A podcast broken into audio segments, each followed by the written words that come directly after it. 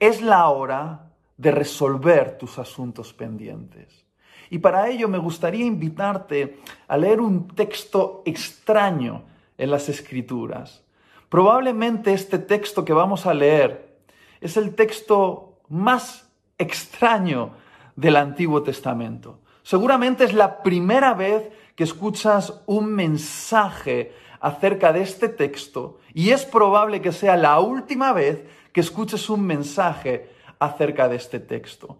Pero creo que este texto esconde algunos principios fundamentales que nos van a ayudar a entender lo importante que es resolver los asuntos pendientes de nuestra vida para que podamos entrar al lugar de nuestro propósito. Vamos a leerlo juntos en Éxodo capítulo 4 versículos 24 al 26. Dice así, y aconteció en el camino que en una posada Jehová Dios le salió al encuentro de Moisés y quiso matarlo.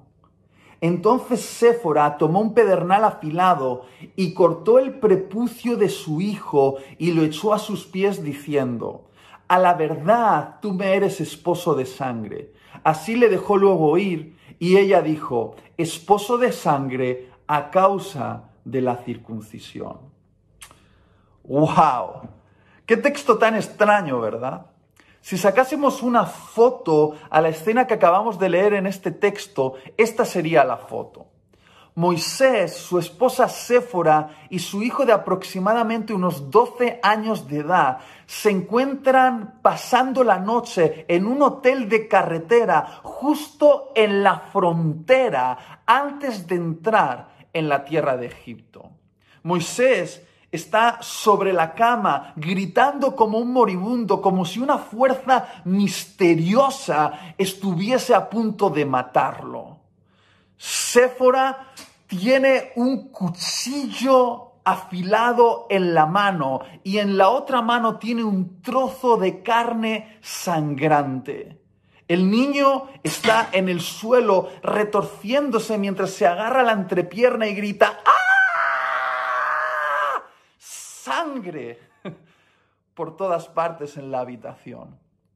Casi parece una película de terror, ¿verdad? Pero no, no lo es. Es un acontecimiento real que está relatado en las escrituras, que ocurrió justo en la frontera de Egipto, antes de que Moisés entrase al lugar de su llamado, antes de que Moisés entrase al cumplimiento de su destino como libertador del pueblo de Dios. Para entender lo que estaba ocurriendo en esa habitación, tenemos que ponernos en contexto, porque el contexto, el contexto siempre es importante. Para ello tenemos que retroceder 80 años antes de ese acontecimiento, justo al día del nacimiento de Moisés. Ese bebé judío que nació en tierra de los egipcios. Ya desde el momento de su nacimiento, Moisés era un condenado a muerte. El faraón había firmado un edicto para que todo niño judío fuese asesinado. Pero dice la historia que cuando la mamá de Moisés vio el rostro de ese bebé, pudo percibir el llamado de Dios sobre Moisés y puso en riesgo su propia vida para salvar la vida de ese niñito. Se acercó al río Nilo y puso al niño en un cesto y dejó que ese cesto fuese llevado por las aguas del río, pero en realidad no eran las aguas quien llevaban ese cesto hacia su destino, era la mano de Dios, la mano de Dios que llevó a Moisés justo hasta ese lugar donde la hija del faraón hacía sus labores. Cuando la hija del faraón vio a ese bebé, algo dentro de su corazón se conmovió y quiso adoptarlo como suyo. Y literalmente ese niñito judío fue criado en el palacio del faraón egipcio. Y durante 40 años Moisés recibió la educación egipcia, que era la educación más alta y desarrollada de la época. Fue educado en todas las artes y ciencias egipcias. Fue educado para convertirse en un príncipe egipcio. Pero algo dentro de Moisés le recordaba que él tenía sangre hebrea y había un celo en su corazón por su propio pueblo, un pueblo que estaba oprimido por el poder de los egipcios, un pueblo que estaba siendo torturado y esclavizado por ese imperio opresor. Y dice la Biblia que en un momento Moisés observó como uno de los egipcios estaba maltratando a uno de los hebreos. Y yo me imagino la historia así, creo que el celo del llamado de Dios en Moisés ardió con tanta fuerza en su corazón que Moisés agarró una piedra y se abalanzó contra el egipcio y golpeándole en la cabeza, lo mató. Me imagino que Moisés miró a su izquierda y su derecha para ver si alguien había visto el asesinato e intentó enterrar el cadáver, esconder su delito. Finalmente, como era de esperar, Moisés fue descubierto y Moisés tuvo que huir como un proscrito de la tierra de Egipto. Y quiero hacer un paréntesis aquí porque creo que hay un principio muy importante que no debemos olvidar y es el siguiente. El fin no justifica los medios. Lo voy a volver a decir. El fin no justifica los medios. Es cierto que Dios quería liberar a su pueblo y es cierto que Dios sacudiría el imperio egipcio para hacerlo. Pero Dios quería hacerlo a su manera y Moisés pensó que él podría hacerlo a la suya. Y quiero decir una cosa, Moisés intentó hacer la voluntad de Dios con la fuerza de su carne y un fin lícito no justifica el uso de medios ilícitos. Si hacemos esto, el resultado va a ser terminar enterrando cadáveres. Es decir, vamos a pasar el resto de nuestra vida escondiendo nuestros desastres. Pero volvamos a la historia.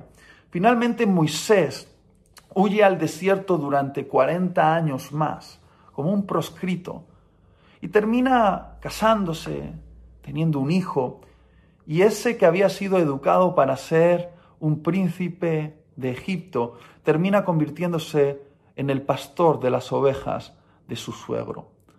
Parecía que el pasado había quedado atrás, pero de repente cuando Moisés tiene 80 años, un día cuando está pastoreando a las ovejas de su suegro, tiene un encuentro con Dios. Dios se le aparece en una zarza ardiendo. Y comienza a tener una conversación con Moisés, una conversación incómoda, que la podemos resumir de la siguiente manera. Dios le dice a Moisés, Moisés, ¿recuerdas lo que hace 40 años intentaste hacer con tus fuerzas? Muy bien, ahora las vas a hacer con las mías. Y Moisés puso un montón de excusas a Dios para no aceptar la misión de regresar a Egipto para liberar al pueblo de Israel de la opresión de ese imperio. Y sin duda tenía un montón de razones para poner excusas, porque imagínate, Dios estaba enviando a Moisés a enfrentarse con el imperio más poderoso de su época, el imperio más poderoso económica y militarmente con el único arma de un palo. un palo en las manos de Moisés era el arma con el cual Moisés iba a enfrentarse a todo un imperio. Una locura. Sin embargo, de esa conversación entre Dios y Moisés aprendemos algo, que si discutes con Dios, siempre sales perdiendo. Él es muy persuasivo. Finalmente, Moisés decide aceptar esa misión, prepara la maleta, llama a su esposa, a su hijo y comienza el camino rumbo a Egipto, rumbo a la misión, rumbo al lugar de su propósito. Y se hace de noche y decide pasar la noche con su familia en un hotel de carretera, justo en la frontera con Egipto. Y entonces llegamos a este texto, llegamos a este versículo que dice, y Dios salió al encuentro de Moisés para matarlo. ¿Quién lo entiende? Después de hacer tanto esfuerzo para convencer a Moisés, cuando Moisés va rumbo a cumplir la misión, Dios sale al encuentro de Moisés para matarlo. ¿Por qué? Por favor, préstame toda la atención que te sea posible en los próximos minutos. Porque a través de este mensaje querría dar respuesta a esta pregunta. ¿Por qué Dios querría matar a Moisés si fue Dios quien lo había enviado a Egipto? ¿Por qué? Porque Moisés tenía un asunto pendiente. Moisés tenía un asunto sin resolver, un asunto importante que Moisés conocía, pero que durante años había intentado ignorar. Un asunto que durante décadas parecía haber pasado inadvertido para Dios, como si Dios no le hubiese dado importancia, pero que justo en la frontera, cuando Moisés está a punto de entrar al lugar de su llamado, ese asunto se vuelve tan, tan, tan determinante para Dios que Dios está dispuesto a abortar la misión por esa causa. Entonces, ¿cuál era el asunto pendiente de Moisés? Si te fijas bien en el texto, te darás cuenta de que el asunto pendiente de Moisés era la circuncisión de su hijo. Algunos al escuchar esto podrían pensar que ese era un asunto menor, un trocito de carne que había quedado sin cortar en el miembro viril de su hijo. Y sí, podría parecer algo sin importancia si no entendemos el contexto, porque el contexto, una vez más, es importante. La circuncisión ese corte en el miembro viril de todo judío no solo era una marca física en su cuerpo, sino que fue la señal de un pacto entre Dios y el fundador, el patriarca Abraham, el padre de todos los judíos. Dios le dijo a Abraham que todo niño judío debía ser circuncidado al octavo día de nacimiento y que esa sería una señal que señalaría que ese pueblo era de pertenencia a Dios. No era solo una marca en el cuerpo, era una marca de propiedad sobre todo un pueblo. Y los hebreos lo sabían. Los hebreos sabían que esa era la marca que designaba la pertenencia a Dios. Y sin embargo Moisés, por alguna razón que no sabemos, no había circuncidado a su hijo. De hecho, los teólogos afirman que probablemente en ese momento el hijo de Moisés tendría aproximadamente unos 12 años de edad. Y por alguna razón que desconocemos, no sabemos si por dejadez, por ofensa, por renuncia a sus raíces, no lo sabemos bien. Moisés no había circuncidado a su hijo. Y durante años, ese asunto, ese trocito de carne en el miembro viril de su hijo parecía haber pasado inadvertido para Dios. Pero justo en la frontera, cuando Moisés está a punto de entrar al lugar de su llamado, resolver ese asunto pendiente se vuelve importante para Dios. Sé que puede parecer que Dios estaba exagerando las cosas, pero entiende esto, por favor, entiéndelo bien. Dios estaba enviando a Moisés como el libertador del pueblo judío de la opresión de los egipcios.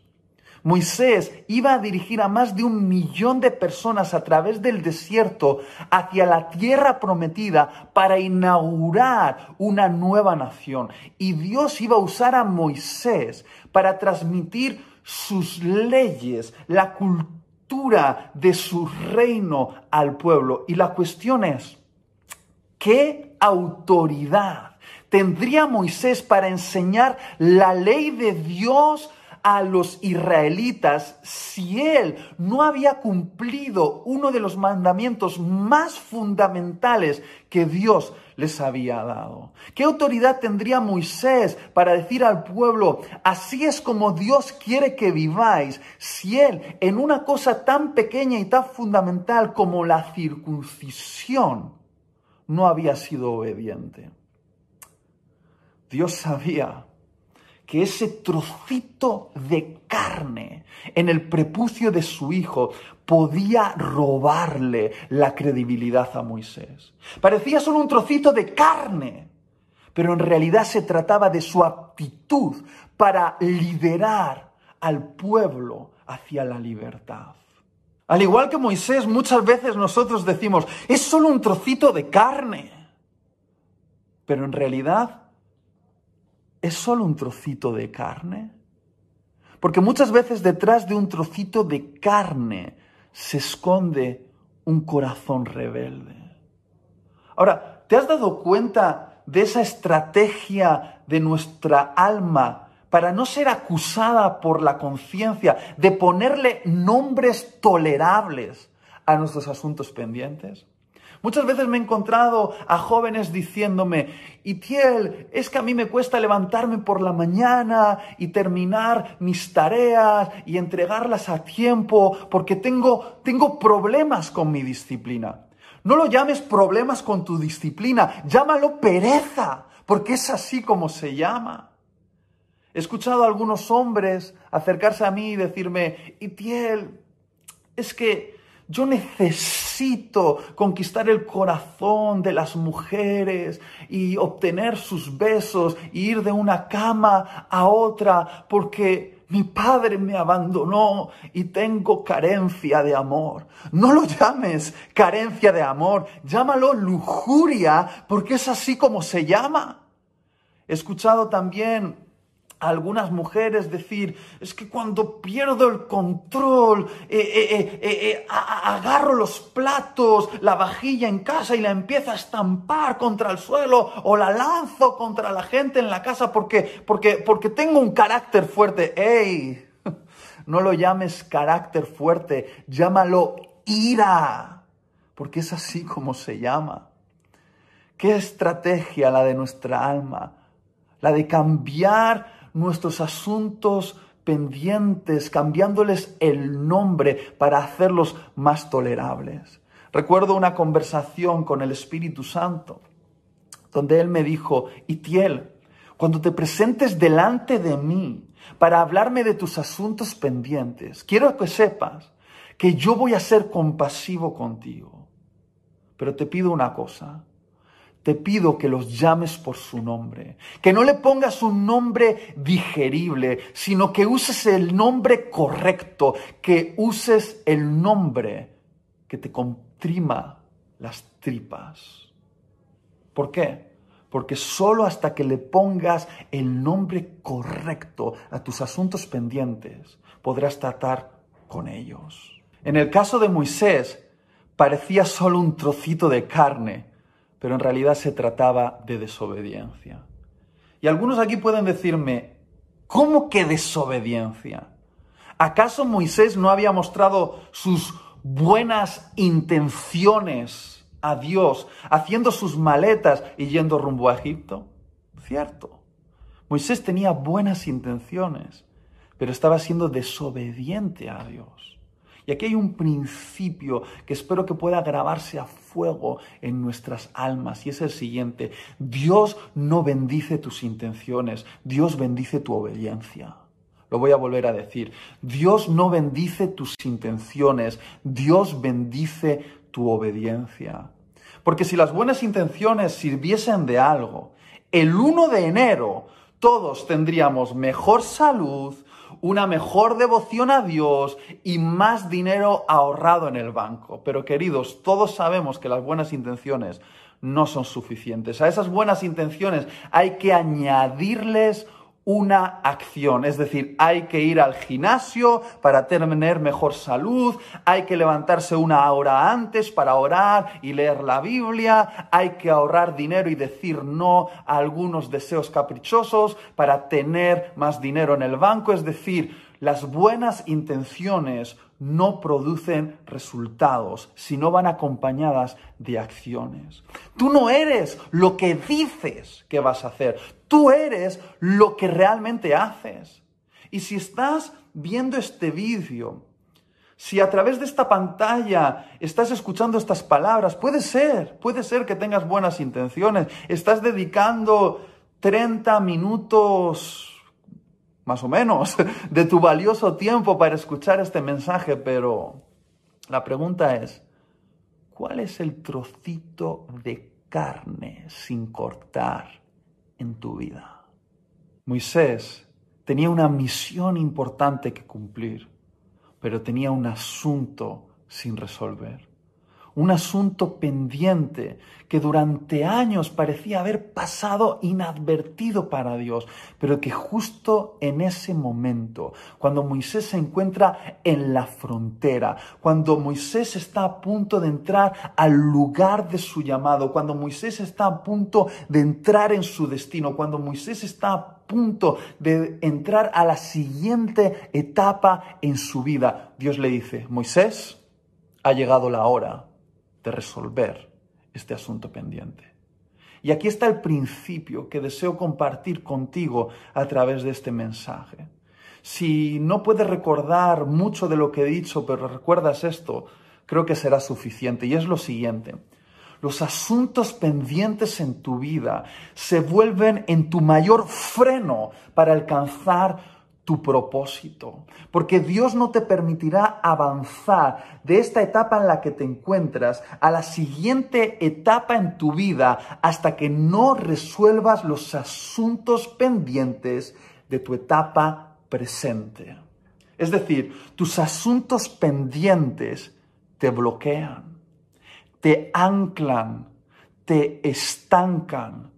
Es decir, tus asuntos pendientes te dejan parado, retenido en la frontera de tu llamado.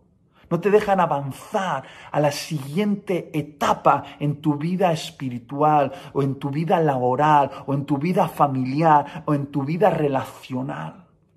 La diferencia entre aquel que entra en su destino o se queda en la frontera es esta, resolver los asuntos pendientes. Lo sé, enfrentarse a los asuntos pendientes cuesta muchísimo.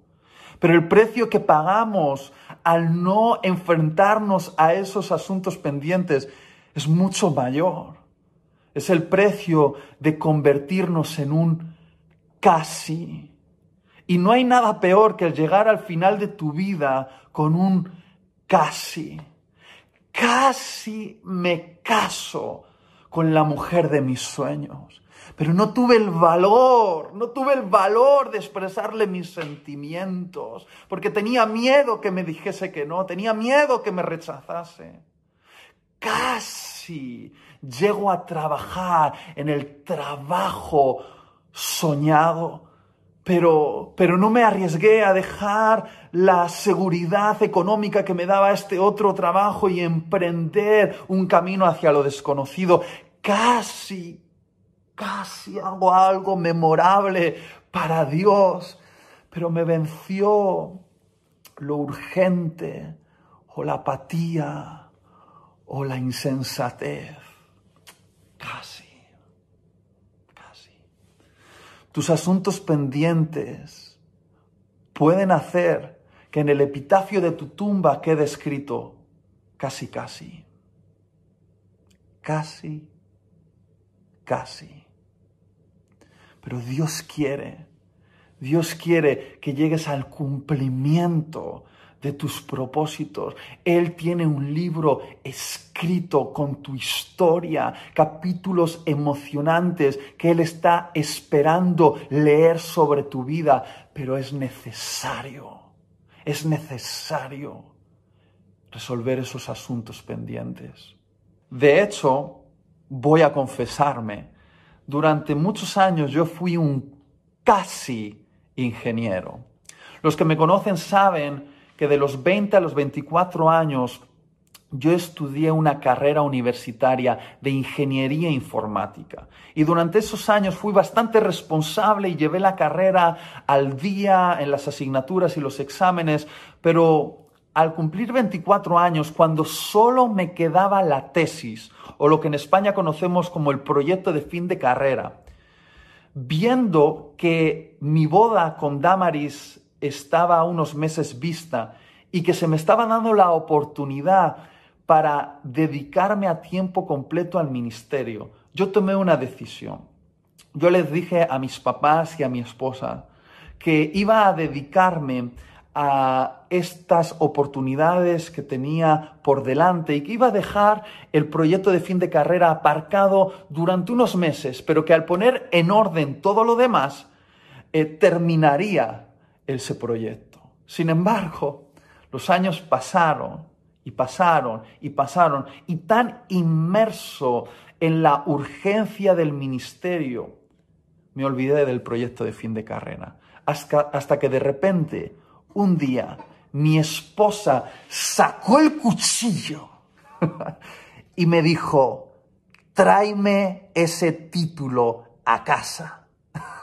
Estoy exagerando, no sacó el cuchillo, pero eh, con una mirada fue suficiente.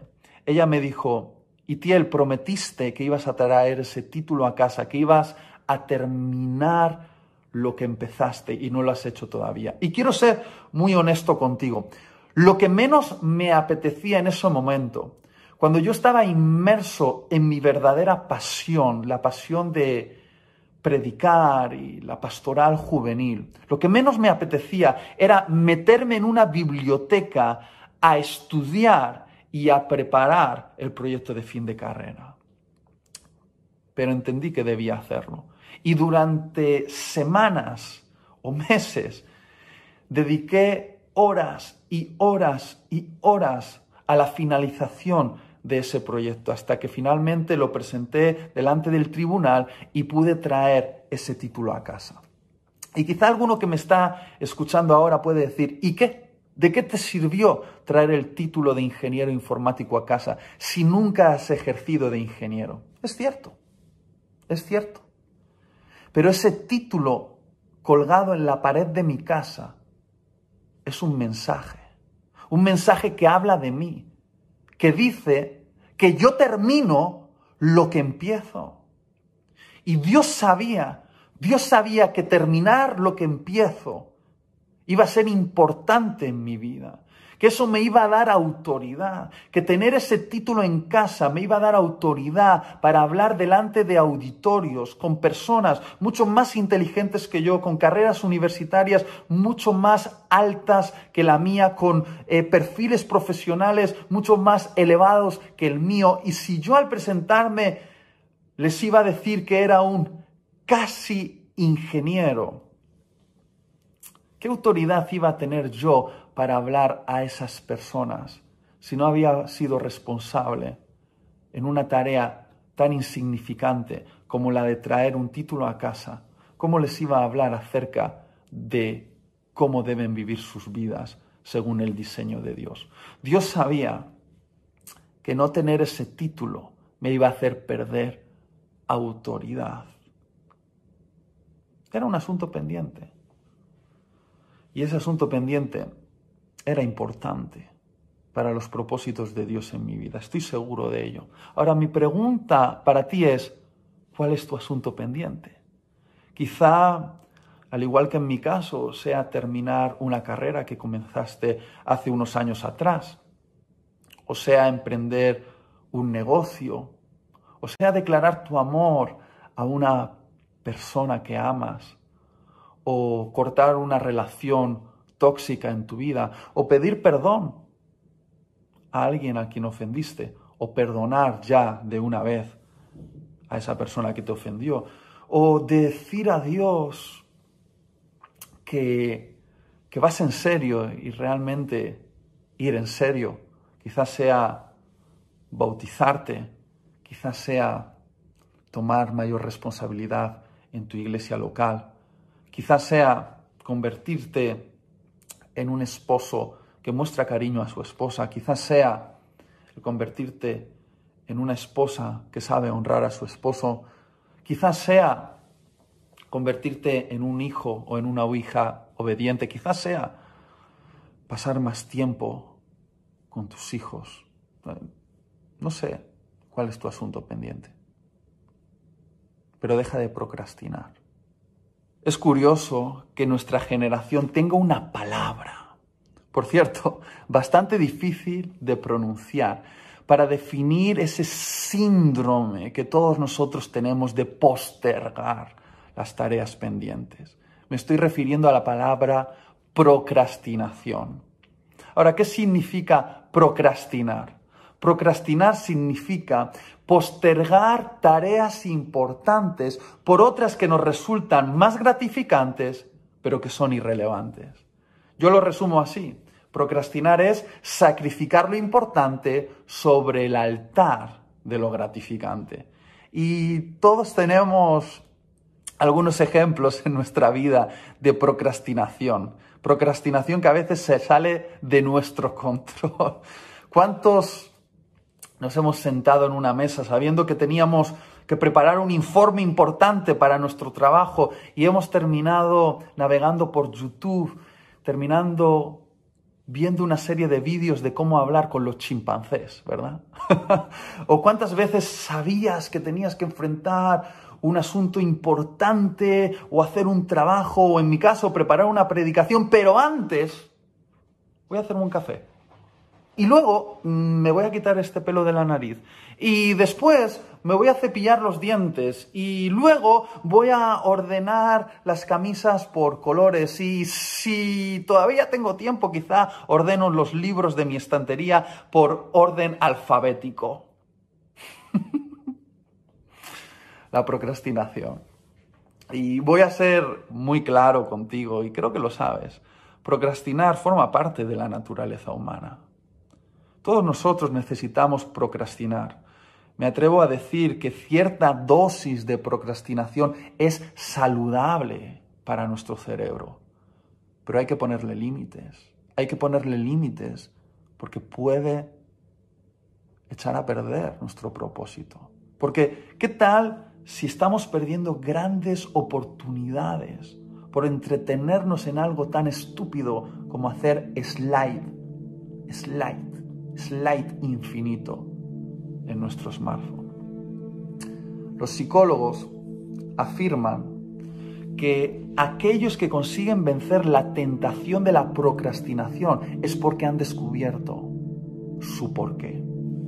Es decir, un porqué que es más poderoso en su corazón que la pereza o la apatía o el miedo o cualquier otra razón estoy seguro que muchos de los que me estáis escuchando a través de esta pantalla sabéis perfectamente qué tenéis que hacer, cómo lo tenéis que hacer, pero aún no habéis respondido en el núcleo de vuestra alma al por qué tenéis que hacerlo.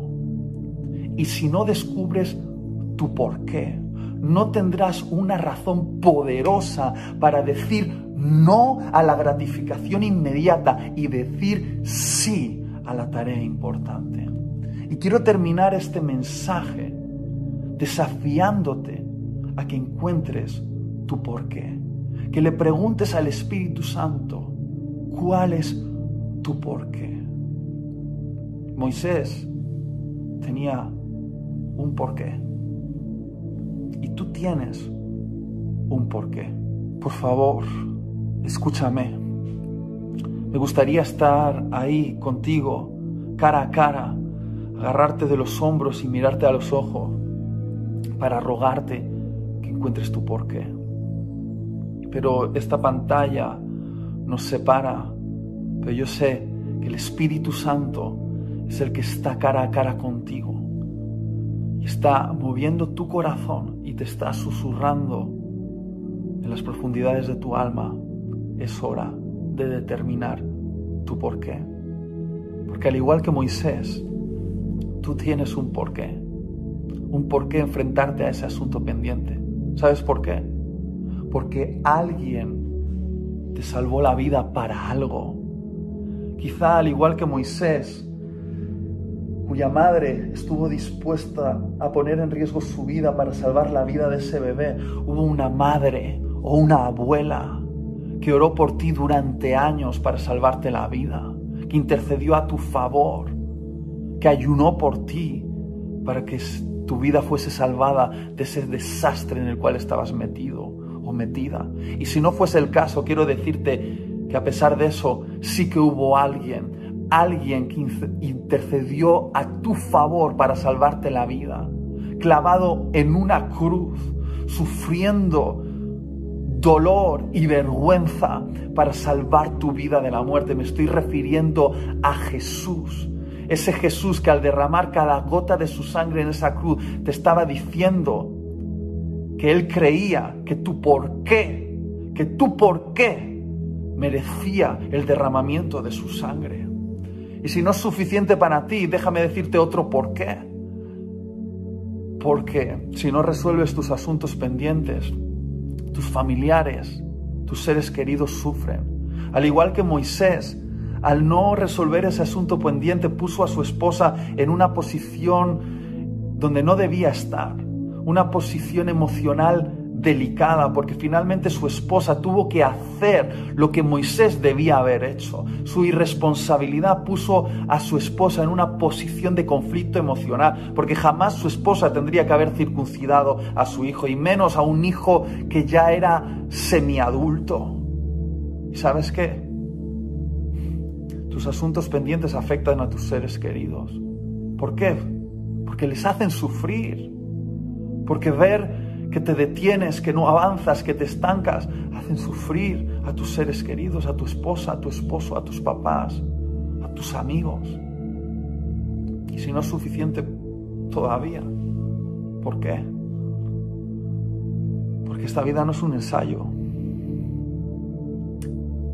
porque hay fecha de entrega, porque un día nos vamos a ver cara a cara con Dios y nos va a preguntar, cómo vivimos nuestra vida. Si dimos honor a su sacrificio y nos atrevimos, nos atrevimos a alcanzar el propósito que Él había diseñado para nosotros. La responsabilidad de Dios es escribir una historia emocionante en su libro para nosotros. Nuestra responsabilidad es resolver todos los asuntos pendientes para pasar de capítulo en capítulo en capítulo y vivir esa historia. Oro por ti. Señor, te pido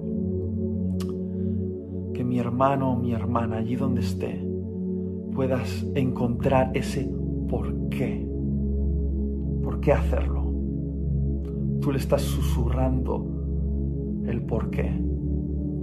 Y ese por qué es suficiente para enfrentarse al dolor que implica resolver ese asunto pendiente. Pero yo sé, yo sé que al otro lado, al otro lado de la frontera se encuentra la siguiente etapa en su vida, el cumplimiento de su propósito, su destino. Y oro para que sean liberados los destinos proféticos de todos aquellos que están viendo este mensaje. Señor, es la hora, ahora, de resolver los asuntos pendientes. Amén.